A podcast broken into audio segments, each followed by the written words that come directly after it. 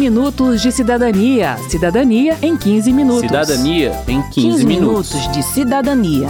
Cidadania em 15 Cidadania minutos. em 15 minutos. Olá, o programa que a gente vai ouvir agora foi transmitido originalmente em 2019. Olá a todos, o programa de hoje não fala nem de direitos nem de deveres, fala de um exercício de cidadania, a doação de sangue e de medula óssea. Ninguém é obrigado a doar, claro, mas faz um bem danado e nossa ideia aqui é tirar todas as suas dúvidas para deixar você seguro na sua decisão. Eu sou André Amaro. E eu sou Verônica Lima. Bom, vamos falar primeiro de medula óssea. A medula óssea é a nossa fábrica de sangue. Ela é o que a gente conhece nos animais como tutano, aquele líquido que fica dentro dos ossos. Ele é rico em células-mãe, que formam as células do sangue. Assim como acontece com o cabelo, por exemplo, que cai, mas logo nasce outro no lugar, diariamente nós produzimos novas células de sangue para substituir as que vão morrendo. Em uma pessoa com a medula doente, há problemas nessa produção e quando ela recebe células de uma medula saudável, ela passa a produzir corretamente o sangue. A médica Carmen Vergueiro, da Associação da Medula Óssea, explica. Para o paciente receber uma medula nova, a gente precisa acabar com a medula dele que é doente, né? E aí, depois que ele não produz mais nada, a gente faz o transplante colocando pela veia do paciente esse sangue, que é a medula óssea, né? Que vai entrar nas veias do paciente e ela sozinha vai buscar a casa dela, dentro do osso, e lá ela vai começar lentamente a, a proliferar e a formar novamente o sangue. Então é bom deixar bem claro que medula óssea não tem nada a ver com medula espinhal. Essa passa dentro da coluna vertebral, onde estão os nervos responsáveis pela movimentação de braços e pernas. Existem duas maneiras de coletar a medula óssea: diretamente do osso da bacia, com uso de anestesia e internação, ou do sangue periférico, pela veia do doador. A escolha do procedimento vai depender do paciente, do médico e do doador. A médica Carmen Vergueiro explica como a medula é retirada do osso da bacia.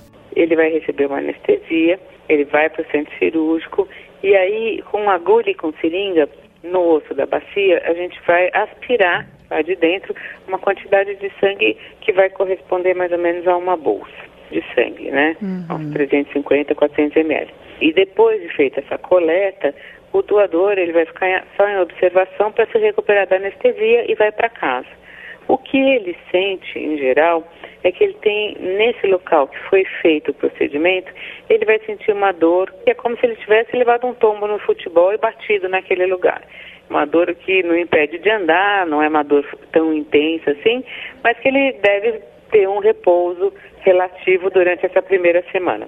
O segundo tipo de coleta, que não precisa de internação, é explicado pela médica Daniele de Oliveira, coordenadora técnica do REDOME, Registro Nacional de Doadores de Medula Óssea. O doador, então, vai tomar uma injeção por cinco dias para estimular que as células-tronco que estão na medula óssea passem para a corrente sanguínea e aí vai ser feito um procedimento numa máquina que filtra o sangue, entre aspas, e separa as células-tronco e devolve para você as outras células. Essa injeção, às vezes, pode dar um mal-estar, um quadro tipo de uma gripe, e isso também para quando ele acaba de fazer a férise. Os dois métodos são considerados seguros, estando o risco maior associado à anestesia, como já ocorre em qualquer procedimento cirúrgico. Para evitar outros riscos, a saúde do doador é avaliada antes da doação. Ele precisa estar saudável, não ter mais de 55 anos, não ter doenças infecto-contagiosas, nem doenças graves, como cardíacas ou pulmonares, que representem um risco a mais, mesmo que ele seja o único doador compatível com o paciente que precisa do transplante, a doação não será realizada caso represente risco ao doador. E segundo a médica Carmen Vergueiro, o organismo do doador leva de duas a três semanas para recuperar a quantidade de medula óssea que foi retirada para doação. Ou seja, quem doa não fica sem a medula, apenas uma parte é retirada para doação. Vamos precisar de todo mundo.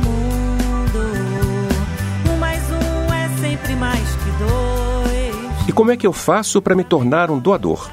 Você pode procurar o Hemocentro da sua cidade para se informar, tirar dúvidas e manifestar seu desejo de se tornar doador. Será feita a coleta de uma amostra do seu sangue para que seus dados sejam registrados no REDOME, Registro Nacional de Doadores de Medula Óssea. Esse cadastro é consultado sempre que um paciente de qualquer lugar do mundo precisa de transplante de medula óssea. Se você for compatível com alguma pessoa, o sistema vai entrar em contato com você para confirmar seu interesse em fazer a doação.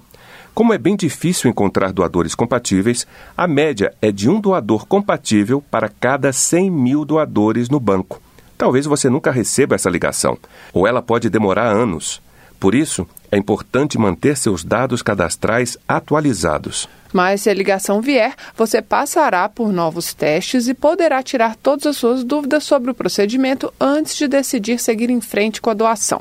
Até aqui, ainda é possível desistir, mas a Carmen Vergueiro recomenda que todas as dúvidas e inseguranças sejam resolvidas antes da inscrição no cadastro. É muito importante a pessoa que está se cadastrando saber que ela está assumindo um compromisso é a vida de outra pessoa que vai ficar na mão dela, né, assim, de uma certa forma.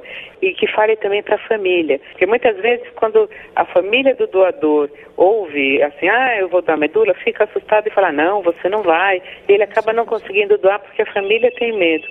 Para ajudar no esclarecimento e na mobilização da sociedade, o deputado Dr. Frederico do Patriota de Minas Gerais e da Frente Parlamentar Mista em prol da luta contra o câncer defende a realização de campanhas periódicas de doação de medula. Quanto maior o número de pessoas que disponibilizou o seu sangue para que seja feitos os exames de compatibilidade para ver se ele pode ser um doador de medula, maior a chance da gente encontrar um doador de medula na hora que a gente mais precisa. Então, assim, essas campanhas têm que ser feitas principalmente explicando à população a facilidade que é você fazer uma doação de medula. Porque de cada mil que doam sangue para fazer um transplante de medula, apenas um é chamado. É importante deixar claro que todo o processo de doação de medula óssea é conduzido e custeado pelo Sistema Único de Saúde, o SUS. Mesmo que o doador precise sair da sua cidade para fazer a doação, caso more em um local sem centro de coleta, Todos os custos de transporte, alimentação e internação são cobertos pelo governo. E é bom lembrar também que o doador tem dispensa do trabalho nos dias que estiver à disposição do SUS para doação e nos dias que precisar de repouso. Quero saber. Quero saber. A médica Daniele de Oliveira, coordenadora técnica do Redome, respondeu às perguntas do cidadão sobre doação de medula óssea. Vamos ouvir. Existe algum sistema que une os doadores de medula óssea pelo mundo? Sim. Né? No Brasil, nós temos o Redome, né, que é o nosso registro brasileiro de doadores voluntários. São quase 5 milhões de doadores, 4 milhões e 900 mil. E nós fazemos parte de um banco de dados que reúne mais de 30 milhões de doadores no mundo todo. Na prática, quando um paciente brasileiro precisa de um doador, a gente busca no Redome e busca nesse banco de dados de doadores no mundo todo. A mesma coisa ocorre com os outros países. Se um paciente americano, ou alemão, ou português, ou australiano, enfim, precisar de um doador, ele também pode acessar esse banco de dados de doadores no mundo todo. Os doadores do Redome também estão lá. E é por isso que nós temos, nos últimos anos, também doado né, de doadores brasileiros para pacientes de outros países. Meu nome é Elizabeth, estou gestante. Eu posso fazer a doação enquanto estou gestante ou eu tenho que esperar ganhar neném? Não, durante a gestação, né, a gente não permite a doação, justamente pela questão da segurança, né, da saúde do doador e aí, no caso, da gestação e do feto. O ideal é que depois né, do parto, essa gestante ela espere pelo menos de seis meses a um ano, porque tem também o tempo de amamentação. Por quê? Uma coisa é uma amamentação de um bebê de três meses. Em tese, está se amamentando apenas de leite materno. Então, a gente não vai usar essa doadora para doação, por quê? Primeiro, porque ela né, acabou de ter um parto, está se recuperando do parto, o bebê depende muito dela, como é que ela vai se afastar, fazer exame? Agora, vamos supor que a mãe da amamente uma criança de um ano e meio. essa criança já come tudo isso. Então, a amamentação, nesse caso, não seria uma contraindicação à doação. Então, vai depender muito da idade da criança. O que pode acontecer, e isso acontece, é que uma pessoa que não era gestante se cadastrou e na hora que a gente contacta, um ano, dois anos, dez anos depois, para saber se ela pode prosseguir com a doação, ela está ela tá gestante. E se ela está gestante, então, ela não vai prosseguir com a doação. Mas é, depois ela pode vir a doar para um paciente. Na rodoviária, nós ouvimos também perguntas sobre outros tipos de transplantes. Quem respondeu foi a coordenadora geral do Sistema Nacional de Transplantes, Daniela Salomão. Meu nome é Maicon, é, eu recebi um órgão, um rim, e eu queria saber quanto tempo eu posso ficar em, em observação para não ter risco de rejeição. Depois que um transplante é realizado, ele precisa fazer um acompanhamento rigoroso com a equipe médica responsável pelos cuidados dele.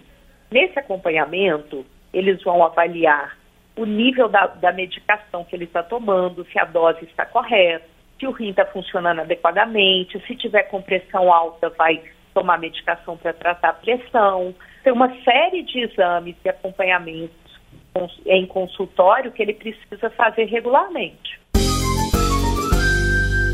Meu nome é Jéssica e a minha dúvida é como que funciona o processo de doação de órgãos. Se é necessária a autorização da família.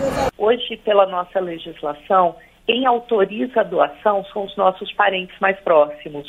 Então, não existe nenhuma formalidade para a pessoa que quer ser doadora. Ela não precisa ir a algum cartório, deixar escrito em documento, nada desse tipo. Mas ela precisa manifestar a vontade para o familiar porque no momento do nosso falecimento é difícil para um familiar tomar uma decisão sem conhecimento prévio. Mas quando a família já sabe que aquela pessoa tinha vontade de ser doadora, as decisões são mais fáceis, são menos sofridas. Vamos ver o pôr do sol e dê a mão. Uma estrela só não é Falando agora de doação de sangue, vale a pena desconstruir alguns mitos. O primeiro deles é o de que a doação frequente engrossa o sangue. Segundo a médica Carmen Vergueiro, isso não acontece. Outra situação que acaba desestimulando a doação é a percepção de que o sangue que a gente doa acaba sendo vendido aos pacientes que precisam. Vergueiro esclarece. Quando a gente doa sangue, o processo todo tem um custo. Você precisa lá de ter a enfermeira que está colhendo, a enfermeira que está fazendo a triagem na entrada. Você tem que ter o material, a bolsa de sangue, o anticoagulante. Depois que você colhe o sangue, você ainda tem que fazer vários exames nesse sangue. Tem que fazer as sorologias para AIDS, para sífilis, para malária. Pra...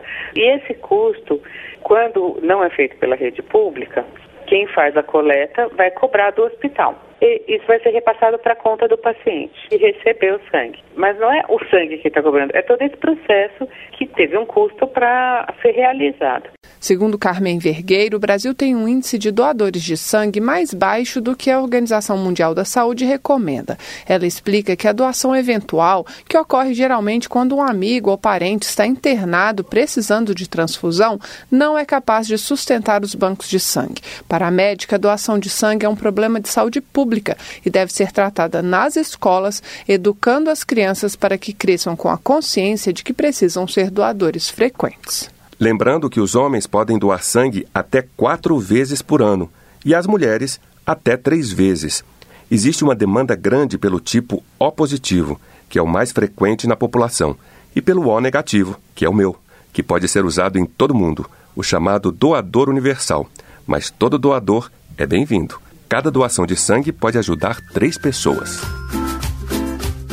Termina aqui o 15 Minutos de Cidadania, que teve produção de Cristiane Baker e de Lucélia Cristina, trabalhos técnicos de Ribamar Guimarães, edição e apresentação de André Amaro e de Verônica Lima. Se você tem alguma dúvida, mande pra gente. O e-mail é rádio.câmara.leg.br e o WhatsApp é 61 999 7890 80. O 15 Minutos de Cidadania é produzido pela Rádio Câmara e transmitido pelas rádios parceiras em todo o Brasil, como a Rádio Super FM de Lagoa Santa, Minas Gerais. Você pode conferir todas as edições do programa no site radio.câmara.leg.br barra 15 Minutos de Cidadania. Uma boa semana e até o próximo programa. Até lá! Você acabou de ouvir este programa que foi ao ar originalmente em 2019. 15 minutos de cidadania. Cidadania em 15 minutos. Cidadania em 15, 15 minutos. minutos de cidadania. Cidadania em 15 Cidadania minutos. em 15 minutos.